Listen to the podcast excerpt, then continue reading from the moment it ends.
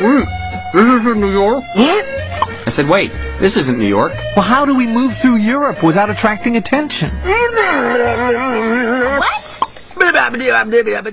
If you're willing to surrender to the joys of animated comedy, Madagascar 3 Europe's Most Wanted is well worth a look. And this time, the animals are on the run in Europe. Poor, poor animals. You should not have left the forest. Now you deal with me. After the crazy mess the animals left in Monte Carlo, the unrelenting Monaco animal control officer Capitaine Chantel Dubois is determined to take their heads as trophies. Alex the lion and his friends hide on a circus train to escape and invest everything they have, hoping to follow the circus back to the New York City. But the once famous circus has lost its shine, and the Madagascar crew needs to get them back on their feet. This is why we need your help. What sort of help? You can teach us to do new circus, Americano style. We find a new passion, make a new show, and we go all the way to US and the A. The third installment of the Madagascar series, Europe's Most Wanted, is a showcase of new tricks. While the major characters from previous installments remain, new circus animal faces are introduced, a move to keep viewers interested and an effective way to create a completely new story. The CGI in Madagascar 3 has a natural advantage in delivering the colorful circus setting, and the 3D technology just adds to the thrill.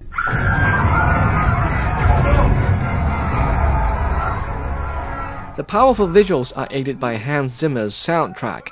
The climax of a perfect circus show, accompanied by Katy Perry's firework, really helps to give the film a special atmosphere.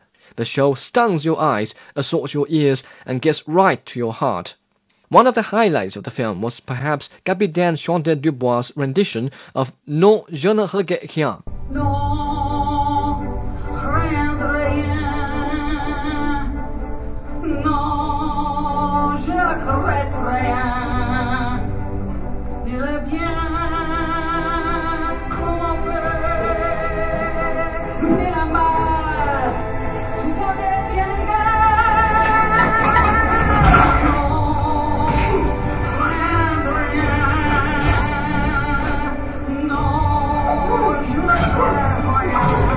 The fierce officer, dubbed by Frances McDormand, stole the penguin's thunder and is by far one of the most memorable characters in the installment, if not the entire series.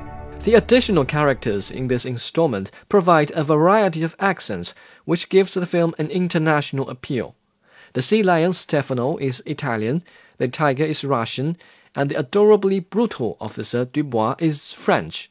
Sadly for the Chinese viewers, the exotic flavor is lost in translation, especially when Chinese translators try to polish it off by piling on popular Chinese slang. Madagascar 3 Europe's Most Wanted is a creative addition to the series. The old faces attract the viewers, and the new tricks keep the audiences entertained. On a scale from 1 to 10, I give it a 7.